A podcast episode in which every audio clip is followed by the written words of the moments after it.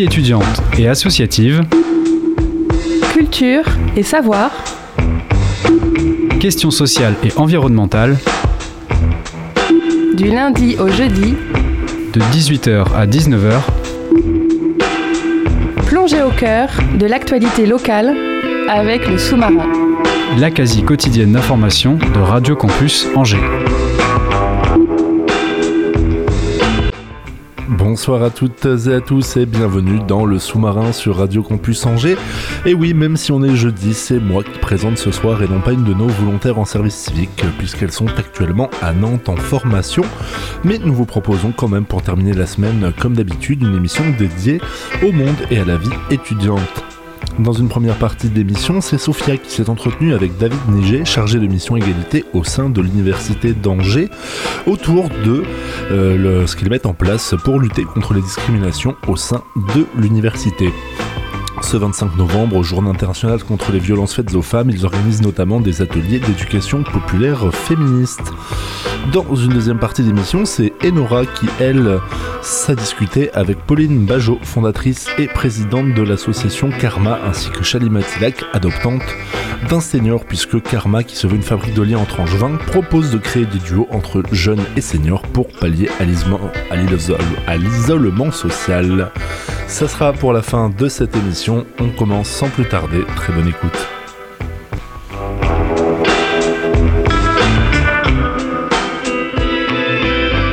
Chargé de mission égalité à l'université d'Angers. Bonjour. Euh, comme le dit son nom, la mission égalité a pour but de combattre toutes les formes de discrimination au sein de l'université. Se compose d'un chargé de mission et d'une commission égalité qui regroupe deux membres de la communauté universitaire ainsi que des personnes extérieures qui sont invitées de manière régulière ou euh, ponctuelle. À l'occasion de la journée internationale de lutte aux violences faites aux femmes le 25 novembre, la commission égalité a co-organisé des ateliers d'éducation éducation populaire féministe visant à sensibiliser la communauté universitaire sur les discriminations et les violences de genre et en particulier à l'égard des femmes. Et euh, avant d'en parler euh, plus en détail, je voudrais euh, savoir si vous pouviez me raconter comment travaille la commission égalité au quotidien. Oui, bien sûr. Alors, cette commission égalité à l'Université d'Angers, elle est, elle est assez originale. En fait, euh, on s'est aperçu en discutant parfois avec des collègues d'autres universités que c'était une institution euh, un peu unique, un peu spécifique. C'est-à-dire, elle est fondée sur une commission de personnes élues qui représentent l'ensemble de la communauté universitaire c'est pas très ordinaire, euh, aussi étonnant que ça puisse paraître. Ça lui donne une certaine légitimité, c'est-à-dire qu'il y a euh, voilà, 12 personnes élues euh, qui représentent vraiment l'ensemble de la communauté, c'est-à-dire voilà, les étudiantes et étudiants, doctorantes et doctorants, personnel administratif et technique, enseignants, enseignants-chercheurs, chercheurs. donc, donc voilà, il y a vraiment une pluralité, une diversité des voix qui s'expriment au sein de cette commission, et puis le fait d'être élu, ça donne une certaine légitimité. Donc voilà, on fonctionne de manière très collégial, convivial et en même temps déterminé. On se réunit tous les mois, souvent pour des réunions qui sont assez longues parce que les questions d'égalité, ça suscite beaucoup de discussions, de débats, parfois de controverses d'ailleurs. C'est vraiment euh, la raison d'être de cette commission, c'est d'être capable d'exprimer justement des points de friction, de controverses, de discussions sur les questions d'égalité qui sont pas simples à, résoudre. À la fois d'être une sorte de veille pour l'institution, c'est-à-dire de se poser euh, en ayant un regard un petit peu extérieur, un petit peu décalé, de dire voilà, qu'est-ce que fait l'université d'Angers, qu'est-ce qu'elle fait bien, qu'est-ce qu'elle fait moins bien, et qu'est-ce qu'on pourrait euh, faire. Et puis de proposer aussi des actions, hein. c'est-à-dire on est aussi une sorte de laboratoire euh, de, recommandations aux collègues, euh, aux différents services de l'université pour leur dire voilà, on pourrait faire ça, peut-être mieux, peut-être différemment, on peut réfléchir ensemble, qu'est-ce qu'on fait, voilà, donc il y a aussi de l'action. Euh, vous avez utilisé le mot veille et en effet, euh, l'une de, vos missions, c'est aussi de veiller justement à la mise en œuvre de la charte pour euh, l'égalité entre les femmes et les hommes qui a été adoptée en 2013 par l'Université d'Angers. Donc vous établissez tous les ans un plan d'action et quels sont donc les contenus principaux de ces plans pour cette année académique? Alors il y a plusieurs dossiers dont on s'est saisi. Évidemment, c'est un chantier énorme, surtout dans le contexte qui nous occupe, hein, la question de l'égalité. Donc euh, toute la difficulté est d'essayer d'être de toucher à, beaucoup d'aspects de la vie universitaire euh, et en particulier étudiante, mais en même temps sans, sans trop se disperser. donc on a euh, plusieurs, euh, plusieurs chantiers en cours. D'abord, on a un plan d'égalité professionnelle qui concerne là surtout les personnels, qui a été rédigé l'année passée de manière collégiale et qui doit maintenant être mis en œuvre. Donc ça c'est quelque chose d'important. Un peu technique, je ne vais pas rentrer dans les détails, mhm. ça concerne moins la vie étudiante. Il y a aussi tout ce qui concerne le suivi des violences sexistes et sexuelles des situations de discrimination, de harcèlement. Donc là, on a une cellule d'écoute qui est spécialisée et qui existe. Le rôle de la mission égalité, c'est d'essayer d'accompagner cette cellule de manière un peu plus structurelle ou systémique pour savoir comment est-ce que euh, on peut faire remonter les questions de violence, de harcèlement, de discrimination, euh, faire en sorte que les personnes se sentent en sécurité pour interpeller cette cellule, demander de l'aide, obtenir de l'aide, être suivies dans la durée, respecter leur euh, intégrité et leur situation, qui sont des situations souvent difficiles. Donc voilà, ça aussi, c'est une des grandes missions de la, actuelle, disons, euh, l'amplification du suivi aux personnes victimes et témoins de violences sexuelles et sexistes. Donc ça, c'est gros travail. Euh, on a également tout un suivi de la question des étudiants d'origine étrangère qui sont dans une situation pas simple et encore moins simple depuis deux ans. Euh, en particulier les personnes qui sont en difficulté pour obtenir des titres de séjour. Donc là, on est en train d'essayer, avec la direction de l'international, avec le cabinet du président aussi de l'université, de, faire un suivi un peu plus fin de ces étudiants en difficulté administrative, de manière à, faire en sorte qu'ils ne soient pas victimes d'injustice euh, administrative et, de harcèlement administratif, ce qui peut parfois euh, être le cas. donc là aussi, on travaille d'assez près sur ces questions-là. Et puis enfin, je m'arrête là parce qu'il pourrait y avoir une liste très très longue, on, on veut aussi, on souhaite aussi avoir une mission qui soit pas uniquement une mission de surveillance ou de mise en sécurité des personnes, ce qui est déjà très important, mais aussi euh, essayer de diffuser une culture de l'égalité. Notre grand événement dans l'année, c'est euh, le mois du genre, donc tous les mois de mars, euh, un mois consacré à de la culture universitaire, scientifique, mais plus largement de la culture tout simplement autour des questions de genre. Et cette année, ce sera un festival consacré à la question de l'intersectionnalité, où justement on se posera la question des discriminations croisées, pas simplement de genre, mais aussi liées à la race, à la classe sociale, euh, au handicap, à l'âge, etc., etc. Donc voilà, voilà nos missions. C'est euh, des chantiers euh, très très importants et l'une des nouveautés que vous avez suggéré à la commission quand vous avez pris le rôle de chargé de mission depuis à peu près un an, cela a été aussi d'inviter des personnes extérieures, comme on le disait au début. donc chaque membre peut inviter une personne de son choix de manière ponctuelle ou permanente. En quoi cette ouverture de la commission est-elle importante pour vous, pour la commission? En fait, pour nous, ça a été euh, un constat qui était celui de dire que la commission avait parfois peut-être un rôle un petit peu descendant, hein, puisqu'elle est associée aux organes centraux de l'université, et qu'il fallait euh, aussi ouvrir la porte vraiment à des propositions qui émanaient de la communauté, et en particulier de la communauté étudiante. Ça peut parfois être un peu intimidant d'aller frapper les portes d'une commission euh, institutionnelle comme ça. Nous, voilà, on cherche vraiment à, être familier et familière euh, avec notre environnement et, à être le, accueillant le plus possible. Et donc, euh, cette proposition a été faite au monde de la communauté de, voilà, de s'investir, d'ouvrir grand les portes de la commission égalité, de venir faire des propositions, discuter avec nous, et puis nous, on voit si on peut offrir du soutien, de l'aide, des idées, tout simplement, discuter. Ça peut donner, euh, ça a donné lieu à des, à des situations très concrètes, par exemple euh, des représentantes et des représentants d'associations étudiantes qui viennent nous voir en disant, bah, on aimerait bien mettre en place une sorte de, de, plan de sécurité pour nos soirées étudiantes qu'on identifie comme étant un moment à risque. Et euh, donc voilà, on vient en parler avec vous. On a besoin à la fois peut-être d'en discuter, mais aussi peut-être de quelques moyens financiers, d'être mis en relation peut-être avec des associations qui sont un peu expertes sur le sujet. Donc voilà, c'est ce qu'on a fait. On a proposé à certaines associations qui, le souhaitaient d'avoir une sorte de protocole euh, de sécurité, on va dire, pour garantir le respect des personnes et en particulier des, femmes et des filles dans les, dans les soirées étudiantes. C'est un exemple parmi d'autres d'interpellations auxquelles on a répondu et que, et que ce nouveau dispositif, on va dire, d'invitation ou d'ouverture euh, permet. Le sexisme en milieu festif, c'est aussi l'un des sujets des ateliers que vous accueillez du 25 au 27 novembre à l'occasion, comme on le disait tout à l'heure, de la journée internationale de lutte contre les violences faites aux femmes. Ces ateliers sont animés par le collectif Régalons-nous et se focalisent sur trois aspects, à savoir les privilèges masculins, l'autodéfense verbale pour les femmes et personnes transgenres et euh, le sexisme en milieu festif. Euh, c'est la première fois que vous organisez ce type d'atelier?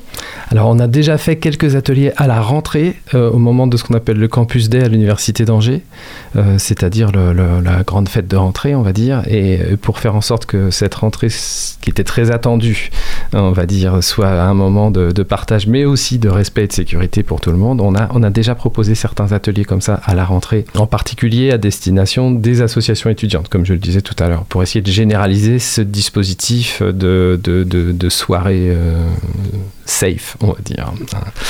Maintenant, le fait qu'on ouvre ces ateliers à l'ensemble de la communauté, ça c'est nouveau. On le fait à l'occasion de cette semaine euh, du 25 euh, novembre, de, qui est la journée donc effectivement internationale de, pour l'éradication des violences faites aux femmes. C'est à la fois un prétexte et en même temps on prend très au sérieux ces, moments où la communauté se rassemble autour d'un objectif fort. Donc on va proposer plusieurs activités, plusieurs ateliers. L'idée, et, même si ça peut paraître interpellant, c'est de proposer des ateliers en non-mixité. Je sais que la non-mixité fait souvent débat. Pour nous, et on en a discuté de manière parfois contradictoire en commission, la non-mixité, c'est pas une en soi, mais c'est un outil extrêmement précieux pour pouvoir parvenir justement à de la mixité. Donc euh, c'est la raison pour laquelle il faut savoir en passer par certaines étapes de non-mixité, et ces ateliers en sont. C'est pour ça que on a d'un côté un, et, c'est assez original, un atelier en non-mixité pour les hommes, et de l'autre côté un atelier en non-mixité pour les femmes et euh, les personnes transgenres. Parce qu'il s'agit vraiment, dans le cadre de cette semaine, de s'adresser autant aux personnes possiblement victimes qu'aux auteurs potentiels de violence. Et donc statistiquement, hein, c'est l'écrasante majorité des auteurs sont des hommes. Et donc il s'agit aussi de s'adresser aux hommes, euh, aux jeunes hommes, étudiants en particulier ici à l'université, pour euh, les interpeller et leur dire euh, est-ce que vous avez conscience de vos privilèges masculins? Et déjà, en prendre conscience, c'est beaucoup. et puis, qu'est-ce que vous pouvez en faire de ces privilèges masculins? Comment est-ce que vous vivez, avec et comment est-ce que vous pouvez les travailler ou les retravailler de manière à idéalement occuper peut-être pas devenir féministe parce que ce c'est pas non plus peut-être l'objectif pour les hommes de devenir féministe c'est-à-dire l'objectif n'est pas forcément de parler à la place des femmes dans la conquête de leurs droits mais en tout cas d'occuper une position d'allié féministe on pourrait dire. Donc ça ça nous semble une problématique très très importante de s'adresser aux personnes qui en l'occurrence disposent de certains privilèges et qui doivent soit y renoncer soit y retravailler mais là aussi toujours dans une perspective d'apaisement des relations et non pas de conflictualité parce qu'en réalité finalement être un dominant c'est aussi très fatigant enfin quand on y réfléchit bien. Donc euh, il s'agit de rééquilibrer, rééquilibrer les rapports de genre et de les rendre plus fluides en quelque sorte. Du côté des femmes, bah, il y, a la question de l'autodéfense hein, qui, est importante. Hein. Donc l'atelier s'appelle Balance ta rage, ce qui sous-entend d'ailleurs que la colère est parfaitement légitime et que c'est pas un critère pour discriminer euh, euh, certaines femmes qui, qui seraient vindicatives face, face aux violences masculines. Au contraire, cette colère, elle est très politique, elle doit être prise en considération, mais par contre, elle doit être sans doute canalisée en quelque sorte et, utilisée comme une arme et pas comme une forme d'épuisement pour, pour les femmes. Et donc voilà, il existe des techniques et on fait appel justement à cette association Régalons-nous qui, qui, a une expertise là-dedans, des techniques pour pouvoir réguler sa colère, euh, en faire une arme euh, de protection de soi, mais aussi de persuasion des autres. Et c'est voilà, c'est l'objectif de ces, ateliers d'autodéfense féministe. Vous avez parlé de non-mixité et c'est justement un point assez particulier de ces ateliers. Et vous l'avez dit, c'est une question que vous avez abordée dans votre commission. Comment l'avez-vous euh, abordé? Vous avez euh, dit que ça n'a pas fait euh, forcément l'unanimité, mmh. mais c'est aussi intéressant de voir que vous, vous faites un atelier destiné aux hommes. Donc pourquoi pour vous c'était important de mettre l'accent sur ce point assez complexe? On a, je pense, on est, toutes et tous, on a un réflexe spontané quand on est allé euh, à l'école de la République en France que euh, travailler euh, par communauté ou par groupe avec des identités spécifiques, c'est compliqué, c'est pas souhaitable, qu'il faudrait toujours être tous ensemble et tout ensemble, avec cette idée d'universalisme qui nous occupe beaucoup l'esprit dans notre tradition philosophique française. Et en réalité, bah, il existe d'autres traditions philosophiques et d'autres cultures de l'égalité qui mettent au contraire en avant le fait que ce sont les groupes porteurs d'un certain nombre ou victimes d'un certain nombre de discriminations qui peuvent eux porter leurs propres paroles, se reconnaître, s'entraider avant de verser dans le pot commun, j'ai envie de dire de la vie de la vie sociale, justement leurs besoins, leurs désirs, leurs revendications et leurs droits. La non-mixité permet ce temps-là, permet ce temps de suspendre un petit peu le moment du tous ensemble où euh, forcément il y a des rapports de force qui s'exercent entre différents groupes qui n'ont pas les mêmes positions de pouvoir, typiquement entre les hommes et les femmes. Suspendre ce temps pour pouvoir euh, être euh, en groupe avec des affinités plus fortes, des paroles qui se libèrent, euh, des solidarités qui se nouent, des constats qui peuvent se faire sans jugement, sans le regard justement de l'autre, et pouvoir se retrouver avant d'aller dans, comment dire, dans le vaste monde et y revendiquer des droits. Donc c'est un petit peu abstrait ce que je dis là, mais on pourrait le prendre par un autre bout, de dire voilà, on sait très bien, on a tous et toutes l'expérience très concrète du fait que quand on, on est dans une difficulté ou une adversité, il faut d'abord se retrouver entre personnes concernées pour pouvoir faire le point, s'exprimer, se témoigner de la solidarité avant d'aller argumenter en quelque sorte face, face aux personnes extérieures à cette situation, enfin qui n'ont pas vécu cette situation. Donc on peut aussi les décrire de manière très empirique. Mais en tout cas, je le redis, la non-mixité n'est pas une fin en soi. Il ne s'agit pas, euh, on entend beaucoup euh, en ce moment parler de, de termes comme séparatisme. Il ne s'agit pas de séparatisme identitaire. Il s'agit vraiment de fabriquer de la mixité en passant par ces étapes euh, progressives de non-mixité qui permettent justement de la mixité et donc in fine de l'égalité. Bien sûr. Donc on l'a dit euh, tout à l'heure, les trois sujets sont les privilèges masculins, l'autodéfense verbale et euh, le sexisme en milieu festif. Comment avez-vous choisi ces trois aspects? C'est vrai qu'il y, y, aurait eu plein de propositions possibles. Hein. Il y en avait plein d'ailleurs. C'est une association, Régalons-nous, qui, qui, qui, fait plein d'activités. Le sexisme en milieu festif, c'est très euh, pragmatique et prosaïque. Dans nos radars, euh, le un des points chauds de la vie euh, et des rapports de genre et des violences sexistes à l'université, c'est la question de ce qu'on appelle la vie étudiante. Donc, dans la vie étudiante, surtout de la fête étudiante. Hein, et donc voilà, soyons pragmatiques, on s'est dit, euh, c'est là que les situations de violence sont les plus fréquentes. Et puis on en repère de plus en plus hein, au sein de la, cellule d'écoute et d'aide aux victimes depuis l'année dernière. Hein. les, les, situations sont en inflation, ce qui d'une certaine manière une bonne nouvelle. Et donc on essaye d'accompagner euh, cette, euh, cette prise de conscience collective euh, des temps à risque dans la vie euh, étudiante et en particulier dans la, fête étudiante. Et donc cet atelier, il donne des outils très concrets sur comment est-ce qu'on met en place un dispositif de sécurité et de respect dans les soirées étudiantes. Des choses très simples, avoir des personnes référentes qui soient facilement identifiées, avoir euh, éventuellement disposé d'un mot de passe euh, pour pouvoir faire savoir qu'on est en situation à risque auprès de ces, des, personnes qui encadrent les soirées, être accompagné et disposer d'informations qui soient claires affiché pour savoir à qui s'adresser en cas d'agression, etc. etc. C'est quelque chose de très, très, très pragmatique. Et puis après, bah, comme je le disais, les deux ateliers euh, en non-mixité, à la fois privilège masculin d'un côté et balance d'arrache de l'autre, c'est là, c'est plus travailler sur le fond, travailler sur le fond des problèmes, euh, et puis euh, réfléchir ensemble à la question des violences faites aux femmes, pas simplement en s'adressant aux victimes, mais en s'adressant potentiellement aux agresseurs, ce qui est aussi l'objectif de cette semaine du 25 euh, novembre. En fait, on, a fait le constat que bien souvent, quand on faisait de la prévention des violences euh, sexistes et sexuelles, on s'adressait aux victimes. Et il y a une sorte de charge mentale très forte qui pèse sur les épaules des victimes. C'est presque une double peine, on pourrait dire. Déjà, elles sont victimes ou potentiellement victimes, euh, mais en plus, on leur demande de résoudre ou de réparer les problèmes dont elles sont victimes. Donc voilà, on s'est dit collectivement, bah, il faut aussi qu'on s'adresse tout simplement aux agresseurs donc ça veut dire bah, encore une fois, statistiquement, sans présumer évidemment que tous les hommes sont coupables, hein, c'est pas ça le sujet, mais statistiquement, ce sont plus des hommes. Donc on s'adresse aussi aux garçons en leur disant, bah, voilà, euh, attention, euh, prenez conscience de vos, de vos, privilèges et des violences potentiellement qui peuvent en découler. Donc ça, ça, se situe dans cette, dans cette droite ligne. Et puis on va compléter en fait ces deux ateliers par euh, une campagne d'affichage qui va vraiment là être peut-être un peu choc, on va dire, mais qui va vraiment frontalement s'adresser aux agresseurs ou aux témoins passifs, qui est aussi une grande problématique des violences, c'est-à-dire dire, les situations dans lesquelles on a toutes et tous été, d'être témoin de, sexisme, voire de, début de violence et de ne pas vouloir intervenir. Donc une grande campagne d'affichage sur les réseaux sociaux aussi qui va être menée à partir de la semaine prochaine. Et le dispositif de prévention de violence en milieu festif sera appliqué de façon permanente, j'imagine, après dans les soirées étudiantes? Alors on aimerait, on aimerait le faire.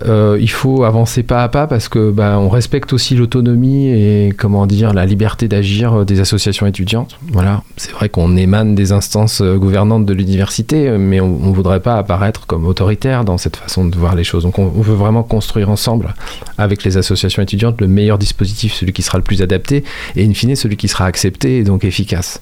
Alors selon les milieux, selon les secteurs, il y a des cultures très différentes à l'université, hein, y compris parmi les étudiants. Hein. La fête étudiante ressemble pas du tout à la même chose en médecine euh, ou euh, en, sciences sociales. Vous voyez, c'est pas.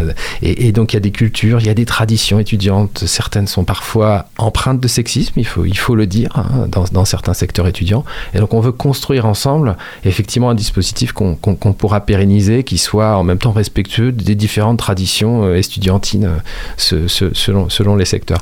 Mais en tout cas, à minima, oui, mettre en place des règles de respect et de sécurité dans toutes les soirées étudiantes, ce sera notre objectif et on voudrait le faire paraître ou le signaler à travers la charte euh, des, associations étudiantes à compter de l'année prochaine. Oui, on va vers ça. Eh bien, merci beaucoup euh, David Niger pour votre temps. Je le rappelle, vous êtes chargé de mission égalité à l'Université d'Angers, mission qui accueille pour le 25, 26 et 27 novembre des ateliers d'éducation populaire féministe à l'occasion de la journée internationale contre les violences faites aux femmes.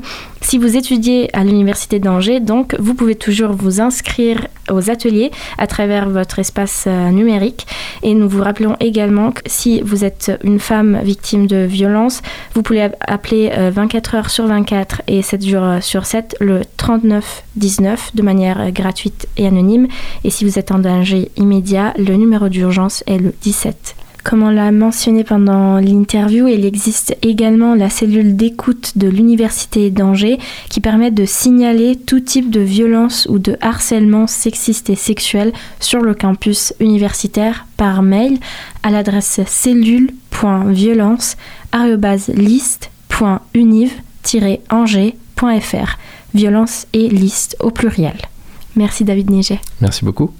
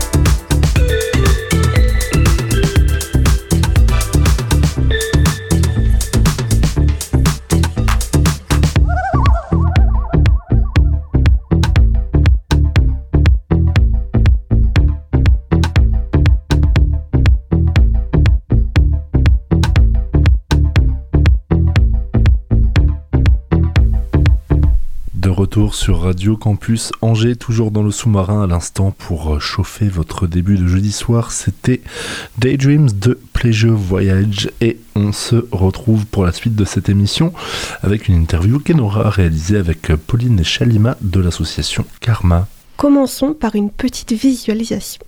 Angers, c'est 155 000 habitants. Parmi eux, 43 000 étudiants.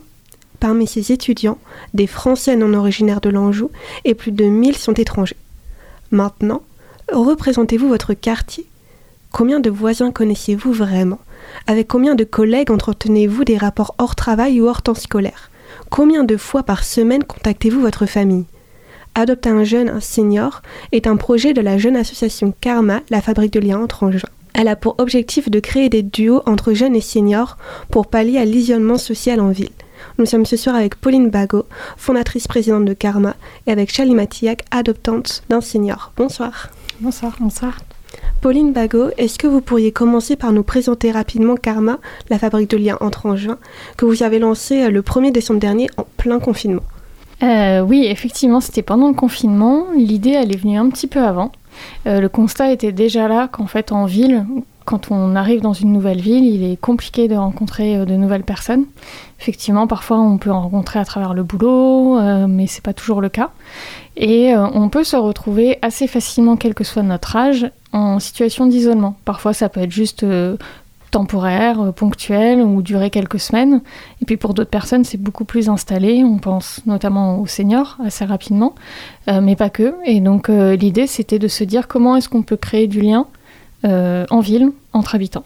Vous êtes vous-même non originaire d'Angers, vous êtes arrivé il y a six ans je crois. Est-ce que cette expérience vous a aussi euh, poussé à créer ce projet? Bah, je pense que c'est un peu ce, constat-là. Effectivement, moi, quand je suis arrivée, je travaillais pas sur Angers même, j'avais pas de relation avec mes collègues en dehors du boulot, donc il m'a fallu, euh, je dirais, au moins deux ans pour me faire un, cercle de connaissances et d'amis. Et, euh, pourtant, j'avais 28 euh, ans, j'étais active, et donc je me suis dit qu'en fait, le lien et l'isolement, il, il, facilement arriver à tout le monde. Et comment vous le définiriez, cet isolement social? Eh ben, L'isolement social, il y, a une, définition euh, qui, euh, qui va venir quantifier le, nombre de contacts et la qualité des contacts qu'on a dans une période donnée. Mais en fait, il y a aussi une perception hyper subjective. Je pense qu'il y a des personnes qui peuvent être euh, sur le papier en situation d'isolement et qui vont pas forcément se sentir si isolées que ça. Et au contraire, des personnes qui, selon cette définition, ne seraient pas vraiment en isolement, mais qui vont euh, se plaindre de solitude et de manque de contact. Donc il y a à la fois des, indicateurs euh, qui existent, il y a des personnes qui n'ont vraiment pas de contact, ou une fois dans le mois, ou simplement avec du personnel qui vient à domicile. Il y en a d'autres qui en ont beaucoup plus, mais qui pour autant ne sont pas satisfaites par ces contacts. Adopte un jeune, un senior à mettre en lien des jeunes entre 18 et 60 ans et des seniors de plus de 60 ans. Le but est de créer du coup une relation sur le long terme à base de sorties, de discussions, de café ou toute autre activité d'intérêt commun. Au 1er septembre, vous déclariez sur les réseaux avoir mis en place 6 duos. Où en est le projet en ce moment? Eh ben, ça avance tout doucement. Là, on est à 8. Euh, donc, en fait, les duos se forment au, fil de l'eau. Euh, pour plusieurs raisons, c'est compliqué d'identifier les seniors. Euh, il faut du temps et on a remarqué qu'il fallait qu'on soit le plus souvent mis en relation par une personne intermédiaire qui est en relation avec elle, donc parfois avec les travailleurs sociaux, les animateurs du, CCAS. Et ensuite, il faut pouvoir se rencontrer, établir la confiance et avoir quelqu'un à mettre euh, en relation en face. Donc en fait, c'est toujours un jeu d'équilibre entre euh, avoir des seniors et avoir des jeunes et pouvoir assez rapidement constituer les duos en parlant de personnes à mettre en face des, seniors, justement, euh, Charlie Matillac, vous êtes une adoptante euh, du projet. Comment l'avez-vous découvert et qu'est-ce qui vous a motivé à y prendre part? Alors, je l'ai découvert sur un groupe Facebook euh, dédié aux Angevins qui faisait, euh, qui expliquait euh, Karma, ce que c'était cette association. Et donc, j'ai cliqué sur le site et j'ai vu le projet Adopte un jeune, Adopte un senior. Et donc, j'ai contacté Pauline pour, pour faire part du projet, en fait, pour faire partie du projet. ce quand Pauline disait tout à l'heure qu'on peut connaître l'isolement en ayant pourtant beaucoup de contact, je serais plutôt dans cette catégorie-là, parce que je croise beaucoup de personnes de par mon métier. Mais je suis depuis un an et demi sur Angers, et donc je ne connais pas réellement beaucoup d'angevins. et qu'est-ce que ça peut vous apporter? En fait, ben, la personne avec qui je suis mise en lien, Berthe, elle, elle a 84 ans, donc euh, elle a une vie, euh, elle a vécu, on va dire déjà beaucoup plus de choses que moi, et donc euh, ce que ça m'apporte, c'est vraiment son, déjà sa présence, son humanité et tout ce qu'elle me raconte, on va dire, dans nos échanges, puisqu'on se voit surtout chez elle parce qu'elle a perdu sa mobilité, donc on peut pas pour l'instant sortir, se balader et autres pour l'instant. Ben, c'est vraiment ce qu'elle tout ce qui lui passe par la tête, euh, des, anecdotes de moi je lui raconte mon quotidien et qui, ce qui lui fait penser à elle, ce qu'elle a pu vivre et donc euh, ça me ça me fait sourire ou ça me fait rire ou euh, parfois je trouve ça touchant. Voilà, c'est vraiment juste des moments d'humanité, je dirais. Et qu'est-ce que vous sentez que ça peut lui apporter à Berthe ben, En fait, je dirais une, une, écoute tout simplement. Il n'y a pas grand-chose en fait, c'est juste ma présence et, une écoute qui, qui lui font euh, plaisir, euh, d'avoir euh, une personne à ses côtés qui parle, qui écoute, qui est là, juste dans la simplicité, sans, sans but en fait, sans, sans, objectif particulier. Et, et vous, Pauline Bagot, vous avez d'autres retours? Oui, alors moi déjà je, rencontre ou j'ai au téléphone pour les plus jeunes et pour les pour les seniors, je les rencontre. Donc j'ai aussi ces petits moments de partage avec eux, même si je les vois que, que l'espace d'une heure. Et je rejoins chez Alima en fait. Ces personnes sont souvent des femmes, on a principalement des femmes dans ce projet-là, racontent des anecdotes de vie ou des situations de vie qui paraissent extrêmement modernes. La plupart des femmes que j'ai rencontrées, j'ai trouvé extrêmement modernes parce qu'à leur époque, euh, pour différentes raisons, elles ont vécu des situations de vie euh, qu'on trouverait assez féministes euh, en ce moment. Donc c'est déjà hyper intéressant d'entendre ça. Et sur les autres retours, bah, en fait, on, retrouve la même chose, c'est que chacun s'apporte. Ça fait une petite pause. C'est un contact qui est différent de ce qu'on peut avoir avec euh, des gens de notre âge. On va potentiellement parler des mêmes sujets, mais pas de la même manière. Je pense qu'on le temps s'arrête un petit peu. Enfin, il y a une forme de la temporalité est pas la même, euh, et on peut euh, échanger doucement, prendre le temps. et je pense que ça apporte vraiment aux deux en fait. Sur Instagram, vous placiez votre association Karma sous l'égide de trois mots collectif, aventure et utopie.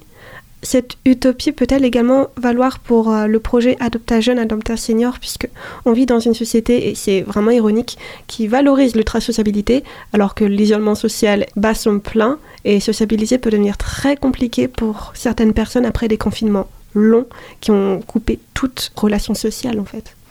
Bah, c'est un petit peu le cas de Berthe, justement. Le confinement, euh, il y a eu un avant et un après. Ce qu'elle décrivait, elle a aussi perdu des personnes de son entourage, Covid ou non, mais il se trouve que tout a été lié et que du jour au lendemain, euh, alors qu'il y a peut-être trois ans, elle se décrivait pas comme euh, isolée, elle a vraiment un grand sentiment d'isolement maintenant. Effectivement, on, est très connecté. en même temps, quand on parle d'isolement, c'est de la quantité et de la qualité des échanges. Et la qualité des échanges est peut-être plus là pour tout le monde, en tout cas. Côté utopie, en fait, c'est peut-être aussi compliqué de créer autant de liens. Vous parliez de difficultés d'accès, euh, par exemple, sur Internet pour les personnes âgées, que c'est pas toujours évident aussi de reconnaître qu'on est en isolement social. Oui, il y a cette question-là. Euh, c'est comment, euh, comment communiquer sur ce sujet-là sans forcément mettre le mot isolement. Donc c'est pour ça que sur les affiches, on avait décidé de, mettre par exemple Annie aime tricoter la couture, Julie aimerait faire un peu plus de travail manuel pour, euh, pour montrer que c'est pas tant l'isolement qui les rapproche, c'est des centres d'intérêt communs ou une proximité géographique. On essaye de, respecter une proximité dans le quartier. Euh, donc on, on, essaye de trouver d'autres portes d'entrée que simplement vous êtes isolé, euh, venez nous rencontrer, on va trouver quelqu'un pour vous rendre visite. C'est et au-delà de ça, pour certaines personnes, c'est pas forcément évident aussi d'accueillir une ou un inconnu chez soi. Donc on a aussi nous des seniors qui sont plutôt dans une démarche où ils sont encore très ouverts et très en demande, et on sait qu'il y en a beaucoup qui sont repliés euh, sur eux, et on ne sait pas comment les identifier et les toucher. c'est clair que certaines, certaines personnes sont en situation de grand isolement et ne sont pas identifiées, et, je ne sais pas dans quelle mesure nous, on, arrivera à aller les chercher. Mais l'utopie, c'était plutôt de se dire qu'effectivement, on est dans une société où on, consomme beaucoup, notamment du matériel, et que euh, bah, le confinement, c'était un petit peu le, mot que tout le monde avait à la bouche, de se dire euh, bah, finalement, le matériel, c'est pas important. Ce qui compte, c'est les liens qu'on a avec les personnes autour de nous. Donc c'est, ça me paraît assez utopique encore aujourd'hui de vouloir revenir à une société avec plus de liens. Et on voit bien que c'est pas forcément naturel, ça prend du temps, euh, qu'il y a peu de personnes qui s'engagent, ou en tout cas ça vient au, au, compte-goutte. Donc euh, il y a une forme d'utopie là-dedans. Vous avez un point de vue là-dessus euh, chez les Matillac en le vivant de l'intérieur? Je comprends la difficulté euh, qu'il peut y avoir à trouver des seniors, et même moi, par rapport au duo que je forme avec Berthe, je vois aussi presque ça euh, pas sa méfiance, parce qu'elle n'a pas de méfiance envers moi, mais plutôt elle est presque parfois à me dire euh, Mais non, mais ne viens pas cet après-midi, tu as du travail à faire. Quand tu viens me voir, enfin, ce sont ces mots, quand tu viens me voir, tu ne gagnes pas d'argent. comme si euh, euh, le temps c'est de l'argent et, euh, et, que tout ce que je devais faire, que quelque part elle se, elle se questionne elle-même sur pourquoi je, je viendrais la voir et donc elle a quelque part peur de me faire perdre du temps ou peur de me prendre de mon temps parce que moi je suis dans la vie active et qu'elle elle est retraitée. Donc euh, voilà, il y a, aussi ce, frein, enfin ce, cette empathie naturelle que aussi les personnes peuvent avoir qui font qu'elles elles se, se, freinent même du lien en se disant euh, je suis pas là pour prendre du temps aux autres, euh, voilà. Des études montrent une flambée de l'isolement social en 2020, notamment des suites des confinements sanitaires, on s'en doute, on parle de 7 millions de Français. Et contrairement aux idées reçues, ça ne concerne pas que les personnes âgées. Les jeunes sont si fortement touchés par l'isolement, on parle de plus d'un jeune sur dix. Vous mentionnez aussi beaucoup les femmes, et les femmes sont plus touchées par l'isolement social que les hommes. J'imagine qu'Angers, ville fortement étudiante, n'est pas du tout épargnée par le, par le phénomène. Oui, alors je ne sais pas s'il y a des chiffres sur Angers, mais, euh, mais on peut penser, enfin le Covid a mis euh, en avant le, la cause étudiante, euh, ce que c'est d'être étudiant dans une ville qu'on ne connaît pas, avec parfois, enfin souvent associé de la précarité financière, qui peut couper l'accès aussi à certaines activités, c'est-à-dire quand on est étudiant, on socialise aussi en dehors des cours, et ça nécessite de pouvoir aller au bar, s'acheter à manger à l'extérieur, et quand on n'a pas l'argent, eh ben, on ne rejoint pas les autres pour faire Donc on invite les étudiants qui souhaitent euh, s'engager dans ce projet, dans ce dispositif, à, se faire connaître parce qu'effectivement, euh, le lien social n'est pas forcément qu'avec des gens de son âge. On peut aussi le trouver avec euh, d'autres générations et, et avoir quelqu'un qu'on voit régulièrement, à qui on peut parler, voir se confier et se rendre des services mutuellement. L'isolement social crée aussi une réelle souffrance, du stress, risque accru de dépression, détérioration des capacités cognitives, j'en passe, des meilleurs.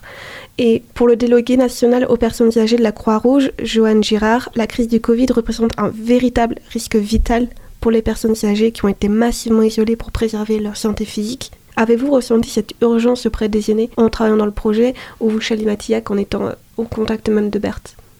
Bah, en travaillant sur le projet, on se rend compte qu'effectivement, c'est déjà dur pour un senior de reconnaître son isolement et d'aller euh, demander aux autres de passer du temps avec soi. Donc même déjà au sein de la famille, on entend souvent le discours bah, mes enfants ils sont occupés, ils ont leur vie, euh, ils ont leurs propres enfants à gérer. Enfin, mais on sent toujours qu'il y a une pointe de un peu de déception et que c'est difficile à vivre pour eux. Euh, et, c'est comme si le confinement bah, avait remis une couche là-dessus et que maintenant ils sont quasiment même en incapacité de verbaliser véritablement leurs besoins et qu'il y a une forme de résignation en fait à se dire euh, bah, c'est comme ça, euh, voilà, moi je fais plus partie de, la société. Les autres vivent autour de moi comme dans un monde parallèle, et puis moi, parce que j'ai pas de mobilité, parce que je, suis un peu coincée chez moi, bah, j'ai pas accès à tout ça par rapport toujours à mon duo avec Berthe, le risque que j'identifiais sur la santé, euh, déjà physique mais euh, aussi psychologique, c'est la perte d'estime de soi, c'est-à-dire euh, la difficulté à, se dire bah, j'ai de la valeur alors que la valeur est parfois perçue sur j'ai une vie bien, bien remplie, je, je, fais ça, je fais ça, voilà, ou presque on a pas le temps de penser euh, à vraiment euh, qui on est, euh, ce que l'on fait, alors que ben, Berthe, par exemple, dans sa situation, elle a plus de temps finalement en étant isolée pour cogiter, comme elle va dire, et remettre en question quelque part sa, sa valeur alors qu'elle elle m'apporte autant que je, je, lui apporte en, en venant la voir et euh, que tout ce qu'elle a vécu, toute son expérience, toutes ses compétences, euh, elle, est extrêmement riche en fait pour moi. Euh, mais elle ne va pas le, forcément le, réaliser, ou en tout cas on en rigole ensemble, mais c'est petit pas par petit pas qu'elle peut en discutant s'en rendre compte, parce que justement euh, comme elle n'a pas de, miroir ou d'échange, en fait, elle, va juste se renfermer sur ses pensées, ses idées. Et donc, euh, voilà, il y a ce risque aussi, je trouve, euh, qui peut intervenir, j'imagine, peut-être chez d'autres personnes isolées aussi. La première fois que j'ai eu Berthe au téléphone, elle me disait elle écoute la radio la nuit et elle me parlait des, euh, des libres antennes qui doivent être assez tardives, qui existent encore sur certaines radios, où elle disait il y a énormément de gens qui appellent et on sent une grande souffrance une grande solitude. Et en fait, il faut toujours lire entre les lignes, c'est-à-dire qu'il y a à la fois ces gens-là, mais il y a elle aussi. Et donc, euh, souvent, les, seniors, il faut décrypter entre quand ils parlent d'autre chose, finalement, ils parlent aussi un peu, un peu d'eux et ils font part de, de leur souffrance et de leur solitude. Je trouve ça juste touchant. et quels sont les futurs objectifs du projet Adopte un jeune, Adopte un senior? Alors l'idée c'est de constituer un maximum de duos, alors pas pour, euh, remplir euh, un chiffre, mais parce que là on sait qu'il y a 8 personnes, enfin 8 duos, donc 16 personnes euh, à qui ça apporte quelque chose. Donc si on s'arrête là, ce sera très bien déjà pour ces personnes-là, mais on pense que ça peut, apporter à d'autres. Il y a une deuxième étape qu'on n'avait pas encore mise en place à cause des confinements et des contraintes sanitaires, mais la ville nous a accordé une subvention pour venir financer pour chaque duo un repas au restaurant.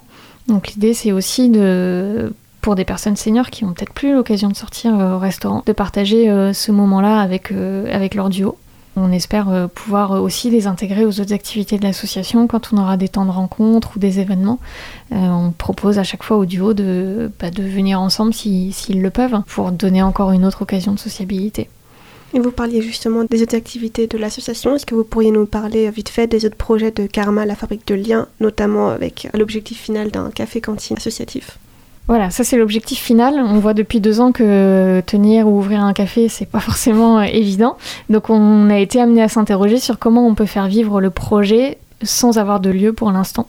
Donc on a fait un premier événement euh, le 26 septembre dernier où on a créé une guinguette éphémère sur euh, la place Giffard-Langevin derrière la gare pour euh, amener un, un, événement de quartier, un peu une fête de quartier. Et on, on est très content parce que on, voilà, on a été récompensé de nos efforts, les gens sont venus et je pense que ça a été euh, un bon moment pour tout le monde.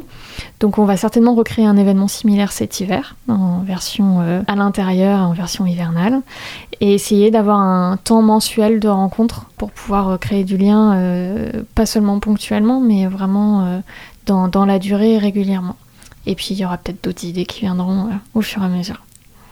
Merci beaucoup Pauline Bagot, présidente de l'association Karma, la fabrique de liens entre Angevin, et Chalima Tillac, participante au projet Adopte un jeune, adopte un senior. Vous pouvez retrouver toutes les informations relatives à ce projet de lutte contre l'isolement social sur le site karmalafabrique.fr et Karma, c'est avec un K.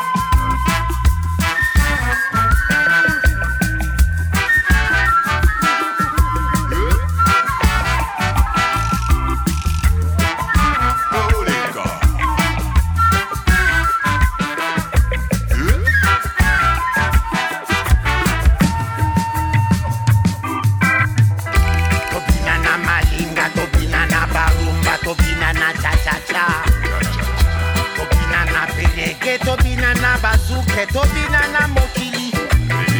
Ta ta ta ta, ta ta ta, ta ta ta ta ta ta, ta ta ta ta.